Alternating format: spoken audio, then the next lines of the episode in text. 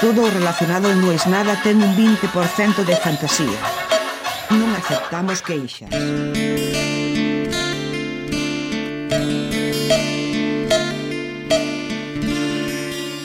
Yo creo que es una opción que hay que barajar.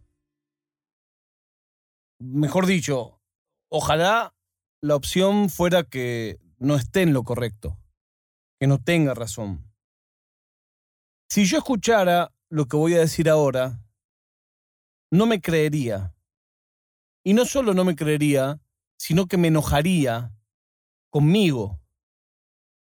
Pero no sería yo. O sea, yo no me puedo enojar conmigo. Aunque ayer me preguntó uno, en Not Gonna Lie, si estaba enojado con No es nada. Y dije, no, ¿cómo me voy a enojar con un podcast? Pero sí me enojaría de escuchar lo que voy a decir porque suena a mentira. Pero es verdad. Creo que ya no lo tengo. Decir creo que ya no lo tengo es una cosa bastante petulante y bastante fanfarrón. Porque decir ya no lo tengo significa que alguna vez lo tuviste. Y eso, en este métier, es demasiado. También a mí me da bronca la falsa modestia. O sea, después de esta altura del partido, voy a decir, ah, no, no lo tuve nunca. No, en algún momento lo tuve. Porque mal o bien lo que hice, no lo podría haber hecho si no hubiera tenido nada. Pero sí siento que ahora ya no lo tengo. No es cansancio, no es, o sea, acá hablé alguna vez del síndrome del impostor. El síndrome del impostor es un síndrome porque justamente es algo como temporal. Es algo como que, bueno, en realidad no es tan así. Es algo que te parece, pero no es. Cuando todo el tiempo pensás eso, bueno, por ahí es que hay que darse cuenta de si 23 horas al día tengo hambre y media hora que no, es que soy un gordo. Lo que me representa son esas 23 horas del día, no la hora en que no, que es en la que estoy comiendo. Esto es medio lo mismo. Si cada vez que digo debería grabar algo, pero siento que va a estar peor que lo último que hice, siento que no, no sé cómo hacerlo. Si eso te pasa a veces, bueno, puede ser una cosa. Si eso te pasa siempre, esa pasa a ser tu realidad y la otra pasa a ser la excepción. Un día mi hija odiaba los videojuegos porque se enojaba mucho cuando perdía. Y yo me reía cuando ella era chiquita, me causaba mucha gracia porque se enojaba mucho, pero mucho. Y yo le intentaba explicar que la mecánica del videojuego es perder. Que toda la gracia del videojuego es perder. O sea, vos te sentás frente al Pac-Man para perder. Si la primera vez que jugás lo terminás, no hay juego. Bueno, pero claro, ella era chiquitita y no lo entendía y le daba bronca y, a punto tal de que no le gustan los videojuegos. Y entonces después, ya más grande, fuimos charlando este mismo tema infinidad de veces.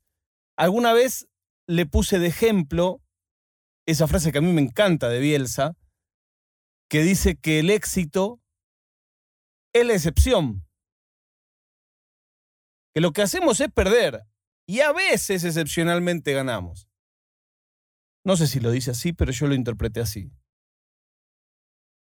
Bueno, creo que eso es lo que me pasa. Y me pasa en muchos ámbitos. Y el problema es que tengo que por subsistencia hacer de cuenta que no. En esta semana se está llevando adelante el evento de podcast más importante del mundo. Y yo me gané un scholarship, una beca, por este podcast. Y siento que no tengo nada que decir. Pero no está bien eso. Ni hablar cuando me escriben para dar una charla, una entrevista. De verdad siento que no tengo nada que decir, pero si vos decís no tengo nada que decir, queda mal. ¿Qué se cree este boludo? Y es curioso porque cuanto menos querés decir, más quieren que digas.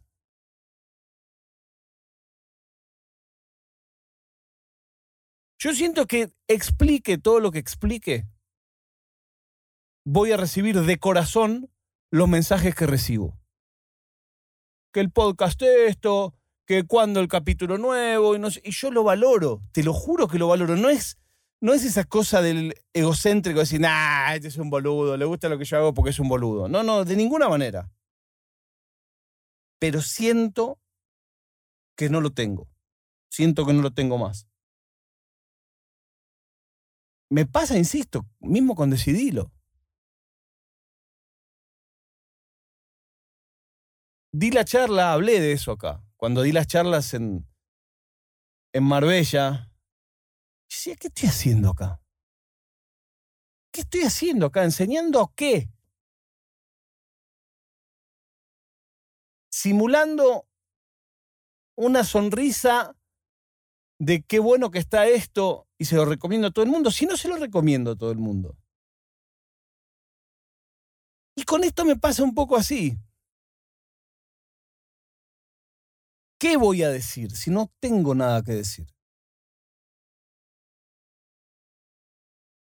Se me ocurrió una idea, dije, bueno, voy a volver después de tantos días, y una cosa medio una superproducción y unos invitados.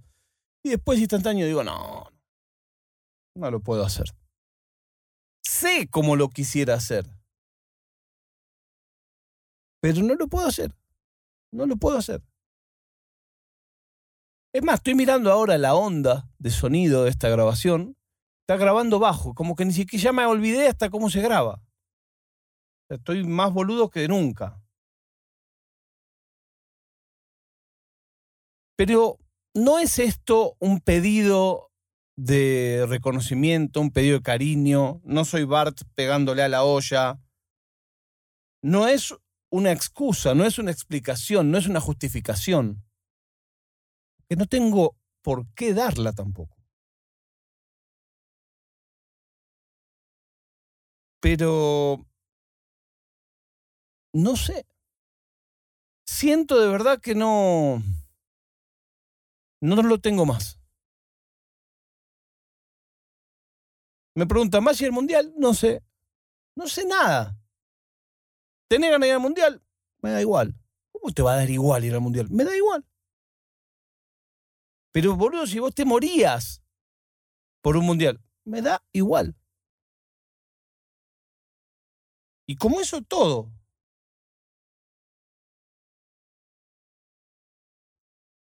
No sé, siento que una vez más, yo en mi vida varias veces apreté el botón de reset. Siento que si me estuviera mirando un poco de lejos, vería las letritas de cuando butea. Siento que en algún punto estoy buteando, pero no sé si estoy en un loop de buteo, no sé si voy a abrir en Linux o si voy a abrir en ese Windows que tengo para la piratería y nada más.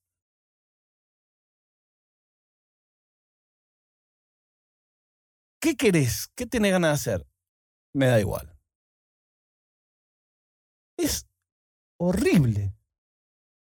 Ni siquiera es decir, uy, estoy mal. Ni siquiera estoy mal. Me da igual. Me da igual. Bueno, acá la parte que yo debería hacer como un cierre, como una moraleja, una cosa que resignifica todo lo que dije, una cosa que dice, ah, hablaba de esto, cómo me cagó pues no va a pasar. Es más, voy a escuchar esto, por ahí ni lo saco, porque por ahí está tan bajito grabado que ni lo saco. Pero si vos estás escuchando esto, ahí sí esto se convirtió en un recurso que yo elegí dejar. Entonces ahí te estoy mintiendo. Esta es la parte en que digo no es nada.